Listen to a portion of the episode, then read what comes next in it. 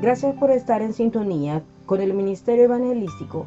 El que tiene oídos, oiga, con la exposición de la palabra dada por el hermano Melvin Palma. Escuchemos.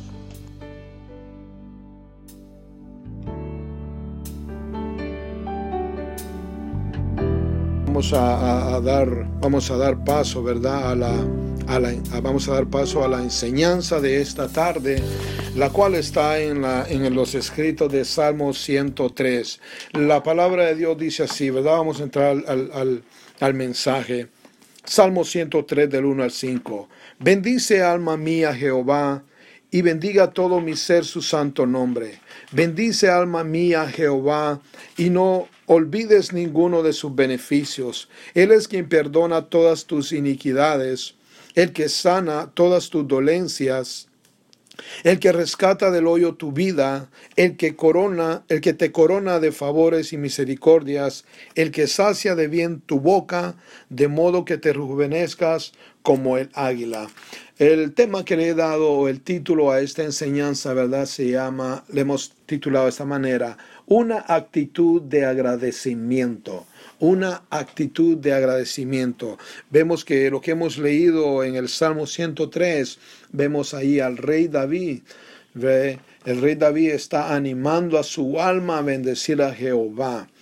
¿Por qué? Porque hay en él una actitud de, de, de agradecimiento. Por eso le hemos puesto el título de esta enseñanza, una actitud de agradecimiento. Entonces, ¿pero por qué el alma? ¿Qué es el alma? Bueno, si lo vamos a ver a través de la escritura que mejor nos enseña, no hay nada mejor que la escritura, la palabra de Dios para darnos sabiduría y conocimiento. Y eh, Dios fue el que vivificó al hombre, lo hizo un ser viviente cuando lo creó. En Génesis 2.7 dice, entonces Jehová Dios formó al hombre del polvo de la tierra y sopló en su nariz aliento de vida y fue el hombre un ser viviente. Nos damos cuenta entonces que cuando Dios crea al hombre, ¿verdad? Por eso David decía también, eh, no a nosotros, Jehová, no a nosotros, sino a tu nombre da gloria.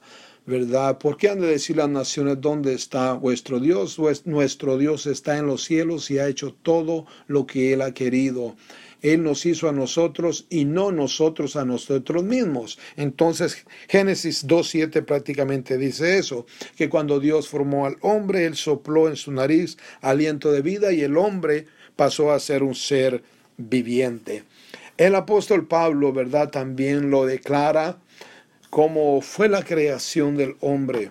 En 1 Corintios capítulo 15, versículo 45, así también está escrito, fue hecho el primer hombre, Adán, alma viviente, el postrer Adán, espíritu vivificante. Pues el postero Adán estaba hablando de Jesús, ¿verdad? Pero cuando este fue creado, el Adán fue creado, ¿verdad? Dice que pasó a ser alma viviente, un alma viviente. Entonces estamos dando, ¿verdad? La enseñanza basada en lo que es el alma, el ser del ser humano. Bendice, alma mía, a Jehová. Bendiga todo mi ser su santo nombre. Dios le dio ordenanzas al hombre cuando éste estaba ya en el jardín del Edén y le dijo estas palabras. Y mandó Jehová Dios al hombre diciendo, de todo árbol del huerto podrás comer, mas del árbol de la ciencia del bien y del mal no comerás, porque el día que de él comieres ciertamente morirás veremos que cuando el Señor crea al hombre también le da estatuto, le da palabra y le dice lo que tenía que hacer, cómo conducirse, cómo comportarse, que había un árbol, ¿verdad?, en el centro del huerto, el cual él no podía tocar, mucho menos comer, porque de cierto moriría. Pero vemos que el hombre falla, lamentablemente el hombre falla, y cuando el hombre falla, el hombre pues pasa de vida de ser un ser viviente a un ser mortal. Que no era, ¿verdad?, lo que Dios tenía en mente, no era el plan de Dios que el hombre desobedeciera en ningún momento. Dios no tienta a nadie, o, o como dicen por ahí, ¿verdad?, o oh, que Dios me hizo que yo hiciera esto. No, no, no, Dios no hizo. Dios permite que es muy diferente. Dios no peca ni insta a nadie al pecado ni tienta a nadie para que se peque. ¿Por qué? Porque su naturaleza es santidad. Dios es santo y no es no no podemos decir eso, ¿verdad? Fue el hombre que decidió hacer eso. Ahora bien, ¿qué pasó cuando el hombre pecó? Romanos 3:23 dice, por cuanto todos pecaron y están destituidos de la gloria de Dios. Ahora vemos que el hombre se encuentra en problemas, el hombre le ha fallado a Dios, el hombre ha pecado y el hombre pasa de un ser viviente a un ser mortal. Y el hombre se encuentra en problemas. Y no solo eso, sino que el pecado, como entró por Adán, ¿verdad? Y todos los seres humanos descendemos de Adán y de Eva, y ellos pecaron en el jardín del Edén. Entonces, el pecado, ¿verdad? Fue transmitido a cada uno de los descendientes de Adán hasta el día de hoy. Y todo ser humano peca, ¿verdad? Así que Cualquiera que diga que no peca es un mentiroso. Y lo más terrible que ser mentiroso está llamando a Dios mentiroso porque Dios ha declarado que cuando el hombre ha fallado, el hombre ha pecado, ¿verdad? Esa ha sido su sentencia, que es un pecador. Y cuando el hombre niega que hay pecado en él, entonces está pecando doblemente y una vez más porque está diciendo que Dios es mentiroso. Y la Biblia describe claramente que sea Dios veraz y todo hombre mentiroso. Pero el pecado pasó a todos los seres humanos. Romanos 6:23 dice, porque la paga del pecado es muerte, mas la dádiva de Dios es vida eterna en Cristo. Jesús Señor nuestro. Nos damos cuenta entonces de que el pecado pasó a todos los hombres. ¿Verdad? Y ahora el hombre está por así destinado a morir. El hombre, el hombre que es polvo, que fue tomado del polvo ahora por causa de la desobediencia y por causa del pecado, su cuerpo, que fue tomado del polvo, volverá al polvo. El Señor, cuando le estaba hablando al profeta, al profeta Ezequiel, le dijo estas palabras, He aquí, que todas las almas son mías, como el alma del Padre, así el alma del Hijo es mía. El alma que pecara, pecare, esa morirá. Entonces nos damos cuenta, ¿verdad? De que el ser humano, por causa de la desobediencia, está en serios problemas. Dios ya lo estableció. Y como estábamos diciendo al principio, ¿verdad? Estamos hablando del alma, estamos hablando del ser del ser humano y estamos tocando, ¿verdad? El Salmo 103 del 1 al 5 donde David, David está prácticamente, David con una actitud de agradecimiento por lo que Dios ha hecho en su vida, el rey David posiblemente se sentía triste, posiblemente se sentía desanimado, no sé cuál era la situación, pero vemos de que desde el momento que David estaba animando a su propia alma, porque el alma es el asiento de las emociones, donde nosotros sentimos, nos enamoramos, ¿verdad? Y oramos y estos sentimientos, y las damas ven una cinematografía, ¿verdad? Un corto de cinematografía, una telenovela y las vemos llorando. Bueno, aquí hoy en día los hombres también ven y los vemos llorando, ¿verdad? Entonces vemos que es el alma que está siendo tocada. Y no sabemos la situación, cómo se encontraba David en ese momento, pero David en medio de esa situación decía, le decía a su alma, su espíritu venía y le ordenaba a su alma, bendice alma mía Jehová, bendice alma mía Jehová. Y bendiga todo mi ser su santo nombre. Bendice alma mía Jehová. Y no te olvides de ninguno de sus beneficios él es quien perdona todas tus iniquidades. Vemos que el hombre ha fallado, el hombre ha pecado, pero hay solución, hay solución. Y David nos está enseñando de que es ese Jehová, ese Dios todopoderoso, el que creó al hombre allá en el jardín del Edén y le dijo, no hagas esto, no hagas el otro, pero el hombre desobedece, aún con todo el Señor viene y lo busca porque es el deseo de Dios, ¿verdad? Darle salvación al ser humano, darle vida eterna, porque no es la voluntad de Dios que se pierda nadie, sino que todos procedan al arrepentimiento. El Señor es bueno y para siempre es su misericordia. David reconocía lo que Dios eh, había hecho en su vida y estaba haciendo en su vida. De esta manera, ¿verdad? Podríamos también que el Espíritu que el espíritu del ser humano, el espíritu del hombre, puede ser redimido, no solo su alma, sino que su espíritu y también su cuerpo.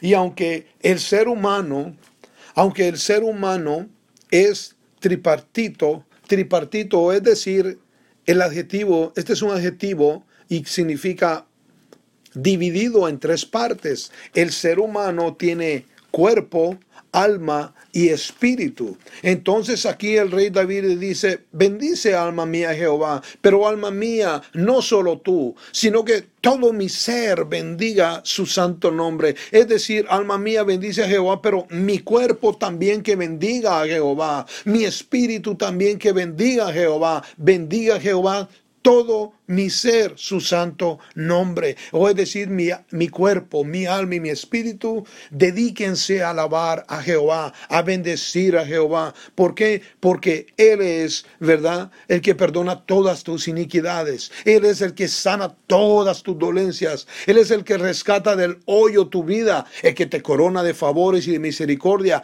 Él es el que sacia de bien tu boca. Alabado sea el nombre de nuestro Señor. A veces estamos tristes, ¿verdad? Sin, sin ánimo y escuchamos una alabanza por ahí, empezamos a cantarla y si no la escuchamos, el Señor envía, ¿verdad? Con su Espíritu Santo una alabanza, porque la palabra dice también de que Él nos va a rodear con cánticos de salvación, con cánticos de gozo. Alabado sea su nombre y nos da alegría, nos da gozo y empezamos a cantar. Alabado sea su nombre. Al menos yo cuando empiezo a cantarle al Señor, no termino una alabanza porque me quebranta el corazón, se me quebranta todo mi ser y empiezo a llorar y le digo, Señor, yo quiero cantarte, yo quiero cantarte, pero se quebranta mi espíritu y empiezo a llorar, pero no de tristeza, sino que de gozo, de alegría. ¿Por qué? Porque el Señor lo rodea a uno con cánticos de salvación. Alabado sea su nombre. Amigo que nos está escuchando, bendice, dile a tu alma que bendiga Jehová. Tú estás, cualquier situación que estés atravesando, tú estás en pie porque Dios lo ha permitido. Tú estás escuchando esta palabra donde David, ¿verdad? Decía estas palabras y hoy en día se siguen enseñando para que nosotros aprendamos y tengamos, ¿verdad?, una actitud de agradecimiento, porque Dios quiere y le alegra que el ser humano esté y sea agradecido por todas las cosas, cuando sale el sol, cuando se oculta, cuando llueve, cuando neva y, en fin, por todas las cosas, como decía el hermano en su testimonio, cuando el Señor nos da trabajo, cuando el Señor lo quita, todas las cosas, por todo hay que darle gracias al Señor. Claro, muchas veces nos duele y muchas veces no comprendemos qué es lo que está pasando, pero esa es la voluntad de Dios, que nosotros estemos agradecidos, que estemos gozosos. Y no hay cosa más linda, no hay gozo más grande, no hay gozo más grande saber que un día estábamos perdidos sin fe y sin esperanza, que un día si hubiésemos muerto, alabado sea su nombre, nosotros hubiéramos descendido al mismo infierno, al lago de tormento, ahí hubiéramos descendido y por los siglos de los siglos íbamos a ser separados de nuestro Dios. Y aquellos que están escuchando palabra de Dios, les quiero decir que no ha de haber castigo más grande en aquel lugar que saber que un día escuchamos, se escuchó que le decían, que le decíamos, ven a Cristo, ven a Cristo, dale tu alma a Cristo, dale tu cuerpo a Cristo, dale tu espíritu, todo tu ser, dáselo a Cristo ¿Por qué? Porque Él es el que sana nuestras heridas, el que perdona nuestras iniquidades, nuestros pecados. Isaías 53:5 dice, mas el herido fue por nuestras rebeliones y molido por nuestros pecados. El castigo de nuestra paz fue sobre Él y por sus llagas fuimos nosotros curados. Nos damos cuenta que el Señor no solamente sana el alma, los sentimientos, las emociones, sino que también dice, por sus llagas hemos, sido curados. Por eso a veces escuchamos testimonios, ¿verdad? De personas que han sido sanadas, se han sido curados, ¿verdad? Como el milagro de, de Bartimeo el ciego, como el Señor le, le, le, dio la vista de nuevo, ¿verdad? Bartimeo decía, Jesús, hijo de David, ten misericordia de mí y gritaba y gritaba. Y los discípulos que seguían a Jesús le decían, cállate, cállate. Y entre más querían callar a este hombre, a, a Bartimeo, él gritaba más, de tal manera que nuestro Señor Jesús lo mandó a llamar y una pregunta le dijo, ¿qué quieres? Y él no titubeó, este hombre, Bartimeo, no titubeó, Señor, que recobre la vista, alabado sea su nombre, y, lo, y fue sanado. Vemos la hija de Jairo también estaba muerta y el Señor le dio vida.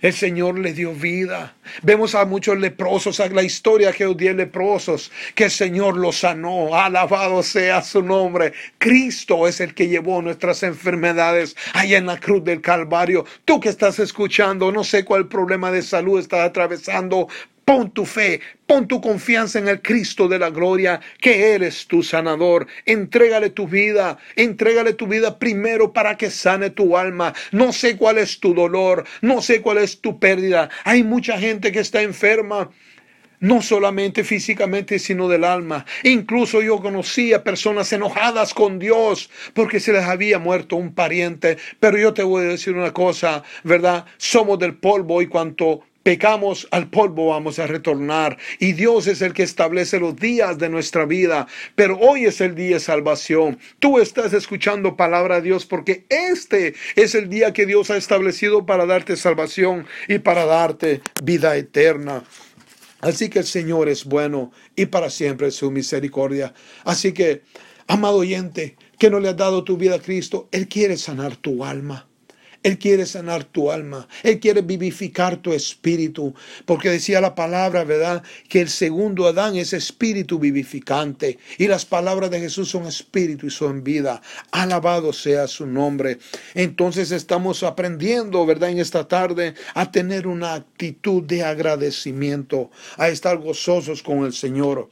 Romanos capítulo 12, 1 dice. Así que hermanos, os ruego por la misericordia de nuestro Señor, Jesucristo, que prestéis, que presentéis vuestros, que vuestros cuerpos en sacrificio vivo, santo, agradable a Dios, que es vuestro culto racional. Nos damos cuenta que el Señor, el Señor, como decía, como decía la palabra en, en, en Isaías 53, que dice que por su llaga fuimos nosotros curados fuimos sanados. Ahora bien, ¿para qué hemos sido sanados? ¿Para qué hemos sido sanados? Para andar haciendo el mal, para andar viendo cosas que no tenemos que ver, para oír cosas, prestando nuestros ojos para ver lo que no tenemos que ver, prestando nuestros oídos para oír lo que no tenemos que oír, prestando nuestra lengua, nuestras cuerdas vocales para hablar lo que no tenemos que hablar, nuestras manos para tocar lo que no tenemos que tocar, nuestros pies para dirigirnos a lugares donde no tenemos que andar. No, el apóstol Pablo aconseja a los creyentes de esta manera. Así que hermanos, os ruego por la misericordia de Dios, que presentéis vuestro cuerpo en sacrificio vivo, santo, agradable a Dios, que es vuestro culto, culto racional. Las personas nos ven y nos ven actuando, nos ven hablando, ven lo que nosotros estamos viendo, estamos oyendo y participando y somos cartas abiertas y venimos a hacer un mal testimonio. No, mi hermano, no seamos así. Presentemos nuestro cuerpo santo y vivo. Amigo, cuando tú vienes a Cristo, Él santifica todo tu ser. Alabado sea su nombre. Pero este cuerpo, porque estamos hablando que nuestro ser es... ¿verdad? Tiene, está formado de tres partes, es tripartito, ¿verdad? Tiene cuerpo, alma y espíritu. Eclesiastes dice 12.7 y el polvo va a la tierra como era. Así que el hombre fue tomado de la tierra y ahí va a volver, ahí va a volver. Así que si nosotros no miramos o experimentamos el rapto de la iglesia cuando Cristo venga en las nubes a levantar a su iglesia y ahí nos vamos, si no llegamos a ese día, vamos a volver al polvo. Este cuerpo que tanto adornamos, cuidamos, va a ir al polvo. Pero para mientras tenemos que presentar este cuerpo, arreglarlo bien guapito, bien bonito, ¿verdad? Presentable para el Señor, para hacer el bien, para practicar el bien, para hacer cosas buenas, para dirigirnos a lugares donde verdaderamente tenemos que hacerlo, ya sea por necesidad, ¿verdad? Porque la vida nos lo demanda, o cuando vamos a la iglesia o, o a predicar, evangelizar, lo que sea, pero nuestro cuerpo tiene que ser dirigido, ¿verdad? Y controlado para que haga cosas que le agradan a Dios, pues es el culto racional. Así que también, ¿verdad?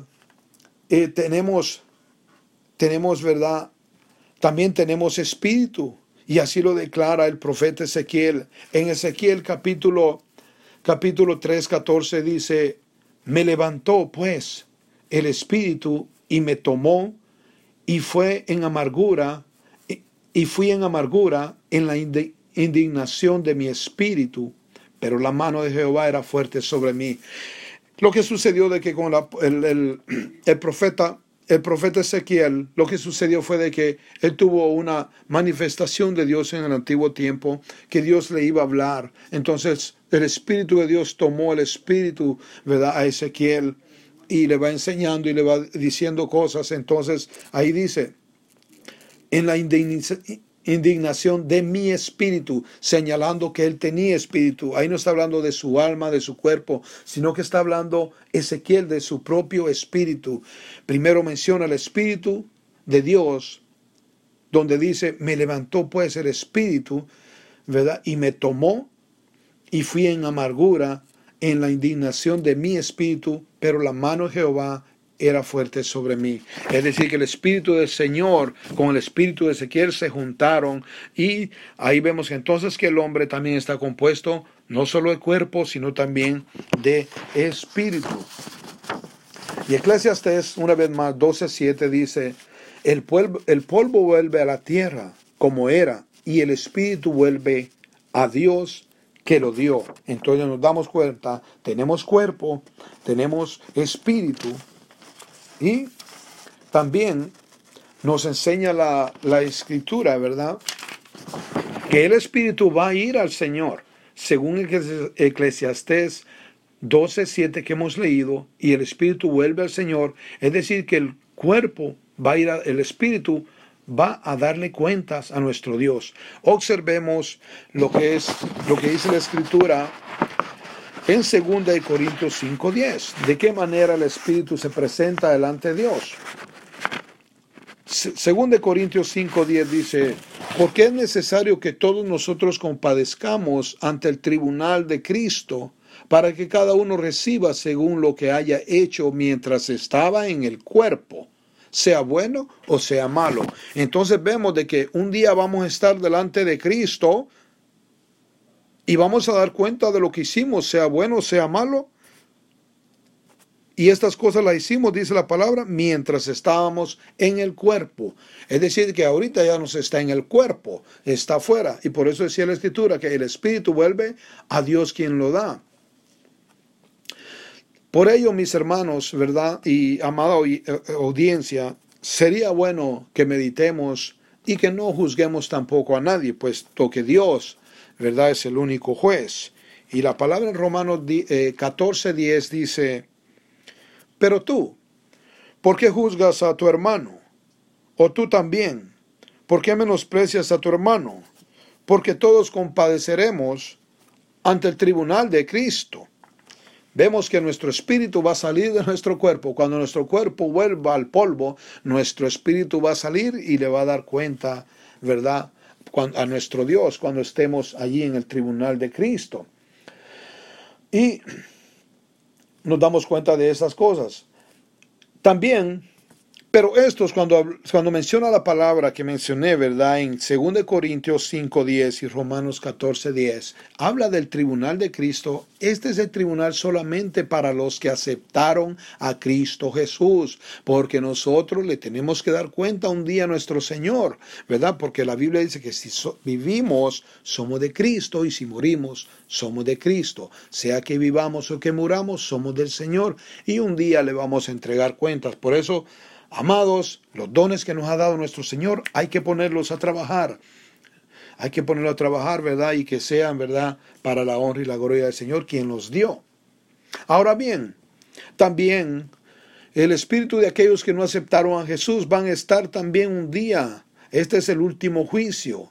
Esto es para los que se avergonzaron de Dios, se avergonzaron de su palabra, se avergonzaron del Espíritu Santo se avergonzaron de Jesucristo.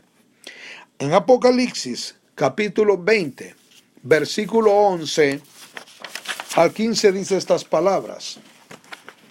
Y vi un gran trono blanco y al que estaba sentado en él, de delante del cual huyeron la tierra y el cielo, y ningún lugar se encontró para ellos.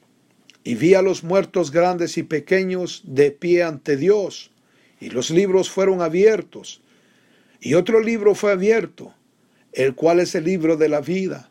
Y fueron juzgados los muertos por las cosas que estaban escritas en los libros, según sus obras. Y el mar entregó los muertos que había en él, y la muerte y el Hades entregaron los muertos que había en ellos, y fueron juzgados cada uno según sus obras. Y la muerte y el Hades fueron lanzados al lago de fuego. Esta es la segunda muerte. Y el que no se halló inscrito en el libro de la vida fue lanzado al lago de fuego.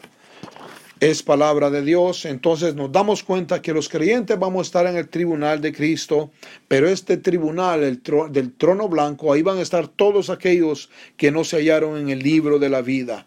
Primero va a venir el juicio, ¿verdad? El tribunal de Cristo para nosotros y de último este del trono blanco donde van a estar y van a dar cuenta a todos aquellos que negaron a Cristo, que se burlaron de Cristo.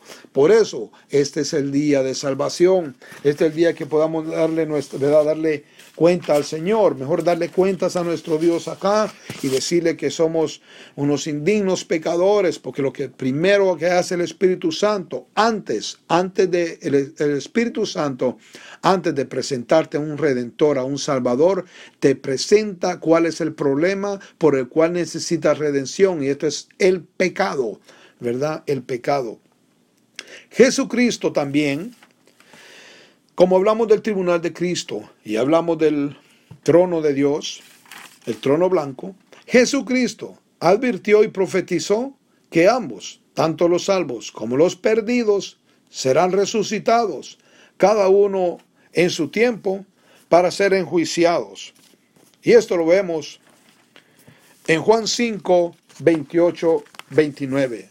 No os maravilléis de esto, porque vendrá hora cuando todos los que están en los sepulcros oirán su voz, y los que hicieron lo bueno saldrán a resurrección de vida, mas los que hicieron lo malo a resurrección de condenación. Por eso lo ponemos en ese orden. Los que vamos a estar en el tribunal de Jesucristo, vamos a ser resucitados para vida, mas los del trono blanco, que se burlaron de Dios y no le aceptaron y no creyeron en el sacrificio de Cristo, esos que hicieron lo malo, porque eso es algo malo. No aceptar y reconocer que Jesús es el Hijo de Dios, que murió en la cruz por nuestros pecados, eso ya es algo malo, eso ya es maldad, y esos van a, resucitar para condenación.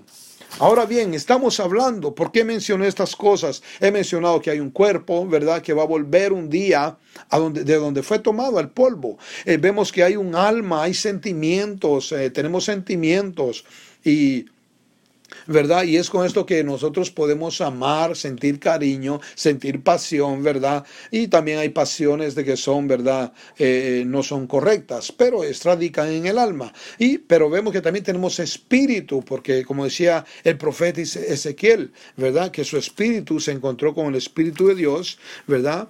Y entonces somos seres tripartitos, ¿verdad? Tenemos tres, estamos formados de tres por tres cosas que son eso. Ahora bien, ¿por qué estamos hablando de esto en Salmo 103? Porque David quería y quería con su actitud de agradecimiento que su alma bendijese a Jehová. Y no solo su alma, sino que también todo su ser. ¿Por qué cosas? Por lo bueno que Dios ha sido. Dice que Él es el que perdona todas tus iniquidades. Isaías 57, del 15 al 19, dice algo. Y esto, ¿verdad? Era la promesa que esperaban todos los profetas del antiguo tiempo. Y nosotros, gracias al Señor, se nos ha predicado, ¿verdad? Lo que sucedió ahí en el Gólgota. Cuando nuestro Señor fue colgado en el madero, cuando nuestro Señor Jesucristo fue colgado en esa cruz por nuestros pecados. Isaías 57, 15, 19 dice, porque así dijo el alto y sublime, el que habita la, eternidad y cuyo nombre es el santo. Yo habito en la altura y la santidad y con el quebrantado y humilde de espíritu, para hacer vivir el espíritu de los humildes y para vivificar el corazón de los quebrantados. Porque no contenderé para siempre, ni para siempre me enojaré, pues decaería ante mí el espíritu y las almas que yo he creado. Por la iniquidad de su codicia me enojé y le herí, escondí mi rostro y me indigné.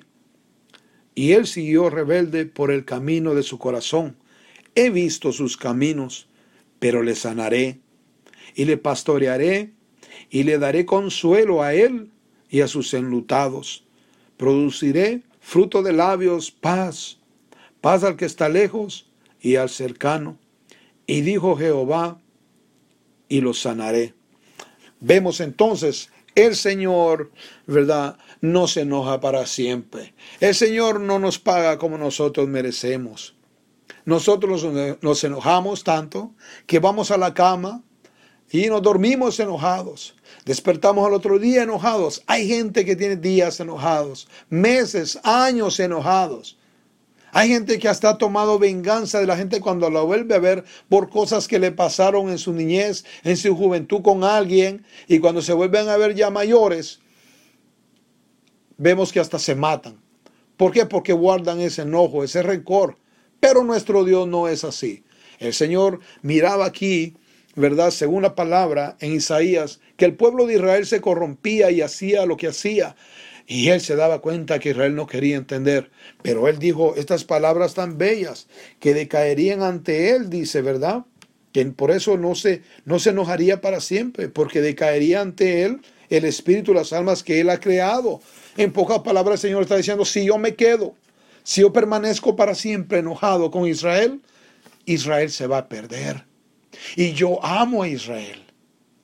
Así que yo tengo que hacer a un lado mi enojo, decía el Señor Jehová, y luego enamorar a mi nación Israel, a la cual yo amo, a la cual yo formé de mi siervo Abraham, de Isaac y de Jacob, a la cual saqué con mano poderosa de Egipto. Nuestro Señor es bueno y nosotros hemos visto, ¿verdad?, la mano del Señor, cómo ha sido buena con nosotros, cómo ha sido, ¿verdad?, cómo se ha extendido cómo el Señor nos ha dado su perdón. Entonces nosotros estamos llamados en esta tarde también a decirle, bendice alma mía Jehová. Todas las cosas que tenemos, todas, todas, no hay una sola que no tengas que Dios no te haya dado. Si son títulos, Él te dio el intelecto. Hay personas que se enferman y quedan locos. Hay personas que se golpean y pierden el razonamiento. Así que tienes títulos, Dios te los dio. Tienes riqueza o tienes el pan diario nuestro de cada día, Dios te lo dio. Entonces vemos que ese cuerpo se alimenta. Hay razones para darle gracias al Señor, para bendecir su nombre. Tengamos un corazón agradecido, construyamos un hábito de agradecimiento. Hubo un estudio en la Universidad de California en la cual se dice que las personas que participaron en este estudio tuvieron mucha salud solo porque fueron agradecidos. Y si eso lo dice la ciencia, vemos en la palabra. Vemos la palabra como dice, bendice alma mía Jehová. Y no olvides, ¿verdad? No olvides ninguno de sus favores, ninguno de sus beneficios. El que rescata del hoyo tu vida. ¿Dónde está tu vida ahorita? Amado oyente sin Cristo, tu vida está en un hoyo. Tú necesitas que Jehová de los ejércitos saque tu vida del hoyo. Él es el que rescata tú del hoyo tu vida. Él es el que te corona de favores. Tienes una familia, tienes una esposa, tienes hijos, Él te los ha dado. O si son hijos adoptivos, Él te los ha dado. Posiblemente dirás en estos momentos, no, pero yo estoy divorciado. Pero aún con todo, puede ser que ese divorcio hubo familia, hubieron hijos. No todo fue mal. Levántate donde estás. Él sana tus heridas. No es tiempo de buscar culpable cuando se rompe una relación, sino que es tiempo de poner los ojos en aquel que extiende en esta hora su mano para dar sanidad a nuestra alma, para dar sanidad a nuestro cuerpo, para vivificar nuestro espíritu, para vivificar todo nuestro ser. El Señor quiere, verdad, darte, amado oyente, esa ayuda, esa sanidad. Y el Señor lo puede hacer y lo promete.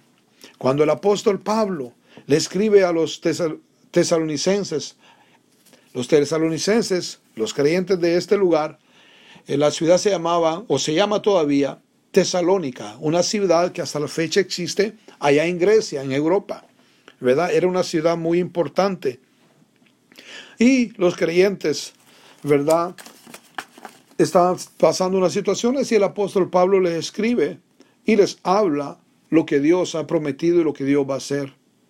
Primero Tesalonicenses capítulo 5, versículos 23 y 24 dice, y el mismo Dios de paz os santifique por completo todo vuestro ser, espíritu, alma y cuerpo, sea guardado irrepensible para la venida de nuestro Señor Jesucristo. Fiel es el que os llama el cual también lo hará. Lo voy a repetir. Y el mismo Dios de paso santifique por completo y todo vuestro ser, espíritu, alma y cuerpo, sea guardado irreprensible para la venida de nuestro Señor Jesucristo. Fiel es el que os llama, el cual también lo hará. Así que el Señor no quiere que tú le des tu alma y tu espíritu, pero tu cuerpo no tu cuerpo quiere seguir en vicios y haciendo cosas deshonestas. No, eso no es lo que Dios quiere. Dios quiere que tú le des tu cuerpo, tu alma, tu espíritu. Dios quiere todo. Dios quiere todo. Dios no pide nada a medias. Él ni siquiera comparte su gloria. Así que, como el rey David, vamos a decir, bendice alma mía Jehová y bendiga todo mi ser. Bendiga mi espíritu, bendiga mi alma, bendiga mi cuerpo, todo su santo nombre.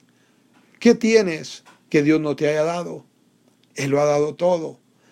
Y aquellos que nos ha dado la salvación, aquellos, aquellos que nos ha dado la salvación el Señor, nos gozamos, nos alegramos. ¿Por qué? Salmo 34 dice, bendeciré en todo tiempo a Jehová. Su alabanza estará de continuo en mi boca. En Jehová se gloriará mi alma, lo oirán los mansos y se alegrarán. Engrandeced a Jehová conmigo y exaltemos aún a su nombre. Busqué a Jehová y él me oyó y me libró de todos mis temores.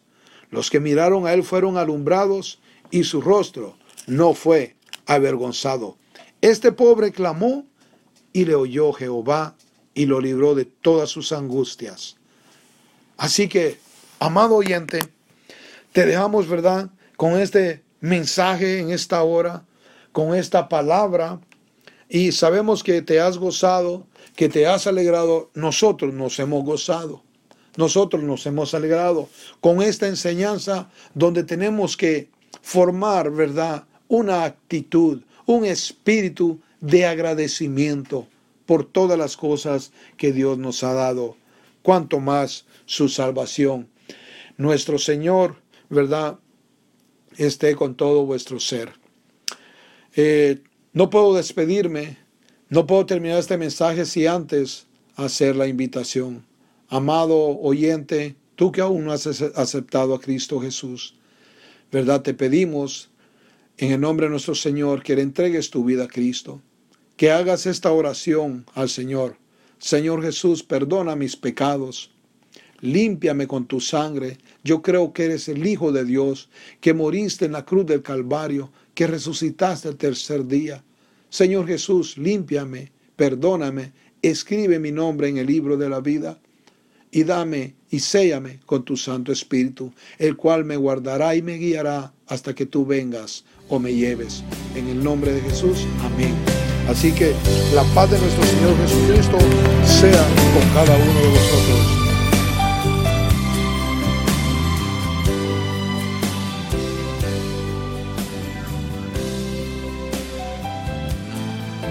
Gracias por permanecer con nosotros, invitándole a sintonizarse nuevamente con el Ministerio Evangelístico, el que tiene oídos, oiga. Hasta el próximo programa y que el Señor le llene de abundantes bendiciones.